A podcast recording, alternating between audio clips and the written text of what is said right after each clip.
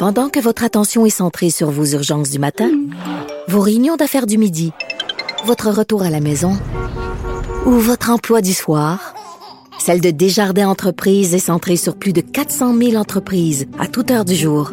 Grâce à notre connaissance des secteurs d'activité et à notre accompagnement spécialisé, nous aidons les entrepreneurs à relever chaque défi pour qu'ils puissent rester centrés sur ce qui compte, le développement de leur entreprise. Alors, tous les lundis, on parle avec l'essayiste et journaliste Jérôme Blanchet-Gravel. Salut, Jérôme. Salut, Richard. J'espère que ton hamster va court pas trop ces temps-ci. non, non, écoute, là, je, merci.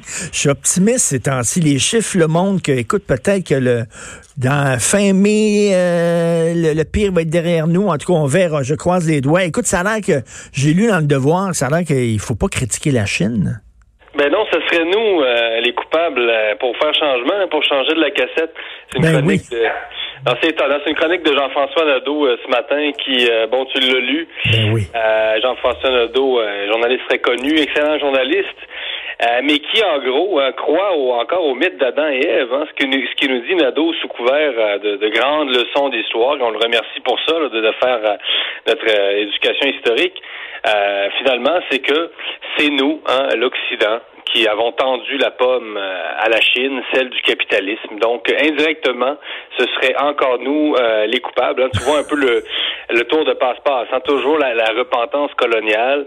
Euh, donc, si, si le régime chinois est un régime totalitaire, si c'est un régime qui a passé par le communisme et tout ça, bon, c'est c'est la faute des Occidentaux. Nous, nous, avons transmis aux Chinois euh, nos, nos, nos mauvaises idéologies, le Ben oui. capitalisme, le capital, le communisme aussi a été plutôt occidental, faut le rappeler. Donc bref, tout ça, un tour de passe-passe pour nous faire dire, pour nous dire que c'est encore nous, euh, les, euh, les occidentaux, nous sommes les coupables, les inventeurs du méchant capitalisme, les destructeurs de la planète. Euh, c'est un mythe, Richard, qui, qui en a plus pour longtemps. J'ai l'impression que euh, les antiracistes, la, la, la gauche antiraciste est en train de vider ses dernières cartouches. Là, je pense que c'est euh, euh, non, non, mais c'est clair, c'est un peu l'énergie du désespoir parce que euh, le monde, hein, le, le monde de la, de la gauche est en train de s'effondrer en grande partie. On le sait avec le retour des frontières, avec le Oui. retour des États, du politique. Euh, pas de toute la gauche, d'une partie de la gauche, la gauche plus postmoderne, la gauche économique va, va revenir, euh, mais c'est une gauche qui, qui, qui est moins en Amérique du Nord, c'est une gauche qui existe plus euh, en Europe, celle-là. Mais, euh, mais c'est ça, la, la gauche est en train évidemment de chercher des alternatives là. Mais, euh, mais, mais, mais Jérôme, comment, Ouais, comment, comment, comment, comment, euh, comment on peut excuser un régime qui a menti à sa population, euh, que, qui a voulu faire arrêter des, des médecins qui tiraient la sonnette d'alarme, euh, qui mentaient sur les chiffres, qui mentaient sur le nombre de morts. euh, que, comment on peut excuser ces régimes-là en disant c'est notre faute à nous? Voyons. Ben c'est ça, c'est là où je voulais en venir. c'est que voyons, euh, c'est un peu fort de café. Je veux dire, euh, si, si la gauche veut se trouver un autre, une, une autre figure de l'opprimé par excellence, vaut mieux pas choisir la Chine. La Chine ne fait pas pitié aujourd'hui, Richard. Elle faisait peut-être pitié euh, avant la Première Guerre mondiale, avant la Deuxième Guerre mondiale, surtout après le viol de Nankin dont tu as parlé récemment dans le journal. Mais la Chine ne fait pas pitié en diplomatie, on le sait.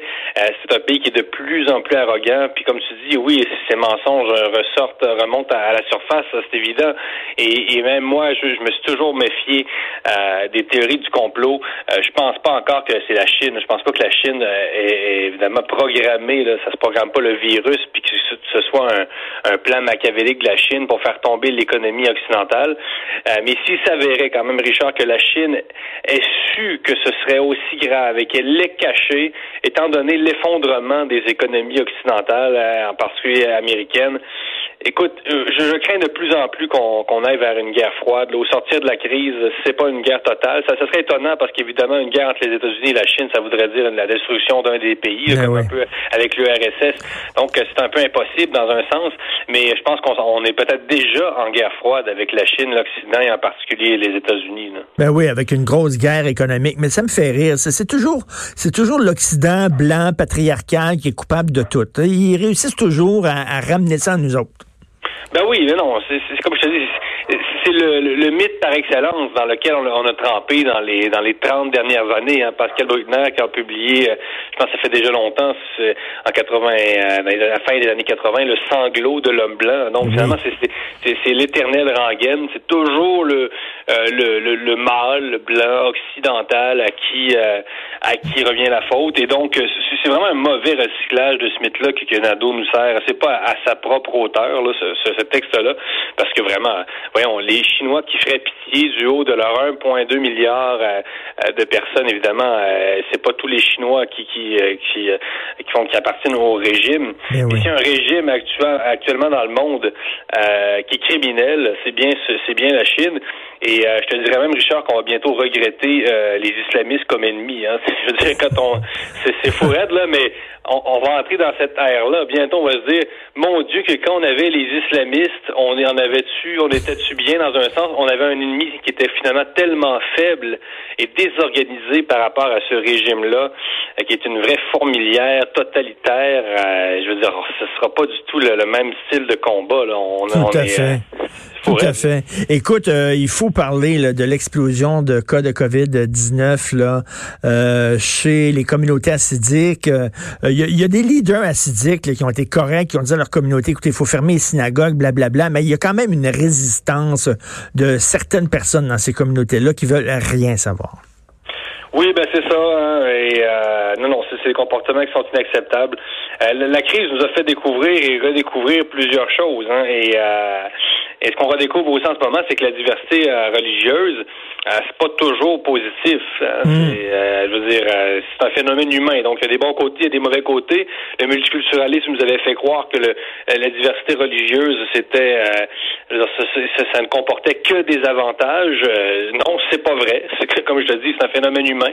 Euh, et là, donc, on redécouvre hein, que le côté très irrationnel de la religion, c'est comme si dans les mm. dernières années, avec le discours bisounours, c'est tout ça, euh, fleur bleue de Justin Trudeau et compagnie, on, avait présenté seulement les religions sous, leur côté là euh, romantique, c'est beau, c'est la spiritualité, on est en harmonie avec le cosmos, hein, tu, comprends un peu? Mm. la, vision très Walt Disney de la religion. Et là, bang, avec la crise, on redécouvre, non, c'est pas vrai. Et plus que ça, la religion poussée à l'extrême, que ce soit du côté euh, chrétien, musulman ou juif, euh, ça, peut être même une euh, un danger pour la, cohésion cohésion sociale et présentant un danger même pour la population parce que là on a des leaders des communautés assidiques qui nous ont dit nous les juifs orthodoxes on veut pas être des boucs émissaires. Donc ils, ils nous disent qu'ils veulent pas euh, qu'on euh, être des victimes de la crise. Mais oui, mais c'est parce que c'est vous euh, qui, en, en, ne suivant pas les consignes, risque de faire de réelles victimes, c'est-à-dire des morts. Donc, ben oui, j'ai lu un texte dans Radio-Canada, il dit oui, mais on n'a pas de télévision, notre religion nous interdit d'avoir la TV, donc on n'était pas au courant. Mais là, à un moment donné, là, si on est en pleine crise nationale, puis ta religion t'interdit de t'informer, ben il y a quelque chose qui ne va pas avec ta religion, là. Oui, non, non, non. Hein. Écoute, c'est la responsabilité de, de, de, tous et de toutes les et de toutes les communautés et, et personne qui va me faire croire sur la terre, là, je veux dire, euh, je reviens de Mexico, tout le monde ou à, ou à, peu près, à part les gens qui savent pas lire, là, et, euh, et, au contraire, les communautés juives sont reconnues pour euh, ben avoir des, des, des, taux de diplomation très très élevés. Là. Je veux dire, ce sont des gens éduqués, les juifs. Là. je veux dire, ce sont des gens intelligents et éduqués. Là. Donc, il faut pas nous faire croire qu'ils sont pas au courant. Là. Ils sont très très au courant. Ce sont des gens très très informés, très au fait de l'actualité économique et tout. Là. Donc, il faut pas nous prendre pour pour des cons. Donc, non, c'est ça. Les juifs orthodoxes ont ont, une responsabilité aussi, de faire passer le, message à leur communauté. Puis, euh, Et ce qui est vraiment fâchant, c'est, bon, il y a certaines communautés, pas toutes, mais il y a certaines communautés, on a l'impression qu'ils vivent au Québec, mais c'est comme un hôtel, le Québec. sais bon, euh, ils s'intéressent pas vraiment à ce qui se passe, ils regardent pas les points de presse des communautés, des autorités, etc. Sauf que quand ils tombent malades, ces gens-là, là, soudainement, ils redécouvrent les vertus de la solidarité, puis là, ils redécouvrent les vertus d'être québécois. Ils sortent leur carte d'assurance maladie. Là, ils sont québécois soudainement. Ben c'est ça, hein? la crise fait ressortir un peu ce, manque euh, de cohésion sociale là, comme je te dis. Puis oui, mais il faut faire attention parce qu'en temps de crise, évidemment, les gens sont euh, sont, sont, sont, anxieux. Euh, c'est sûr qu'il peut y avoir des dérapages. Donc c'est sûr que les crises, c'est genre de, d'événements qui peuvent faire ressurgir des, comportements haineux, etc. Donc, tout le monde doit faire attention, mais eux, eux mm. aussi, là, ils, savent que bon, il y a peut-être un petit petit fond d'antisémitisme au Québec, et eux aussi ont la responsabilité de ne pas le faire ressurgir. je veux dire, je dis pas que qu'il faut excuser les comportements racistes, c'est pas ben non, non, non. Mais, mais, dans, un, dans un contexte où on sait qu'il y a de l'agisme, que les gens peuvent être à, cran, les gens sont nerveux, peuvent insulter des personnes âgées, tout ça, euh, ben là, c'est sûr qu'il faut faire tous attention pour préserver la paix sociale. Ben, il faut, il faut être euh, solidaire, puis être solidaire, ça veut dire s'intéresser à ce qui se passe dans ton pays, puis, euh, tu sais, être solidaire les uns les autres, pas penser rien qu'à ta communauté, rien qu'à ton petit clan. Là. On est tous ensemble, on est tous des Québécois. il faut agir comme ça. C'est ça le sens de la solidarité, effectivement. On retrouve le, sens du commun, le, sens de la société, puis on met de côté euh, nos petites divisions euh, religieuses, culturelles, ethniques. Effectivement, c'est pas le temps de nous diviser en tribus. Euh, c'est pas le temps de, de, de faire ressortir d'ailleurs quand je dis que le, le, monde de la gauche est en train d'un peu de s'effondrer, ben cette gauche régressive qui nous a dit dans les 20 dernières années que non, la société, il y avait des noirs, il y avait des blancs, il y avait des juifs, il y avait des musulmans. Non, là, ce qu'on dit, comme tu dis, Richard, il y a des Québécois, mm. il, y a, un gouvernement, il y a, un, pilote, euh, c'est François Legault, on le suit, on y va. Euh, donc, c'est évidemment, c'est ça, ça fait la cohésion sociale, il n'y a rien de plus important en temps de crise, et c'est pas le temps de faire ressortir nos différences, c'est le temps de mise, c'est le temps d'être à l'union euh, des forces et non à la division euh, du, social. Je pense que tout euh, à fait. je pense que les gens comprennent ça de manière assez instinctive. Tout à fait, tout à fait. Écoute, merci beaucoup. Passe une excellente semaine, Jérôme Blanchet-Gravel. Merci. Bonne semaine, bye.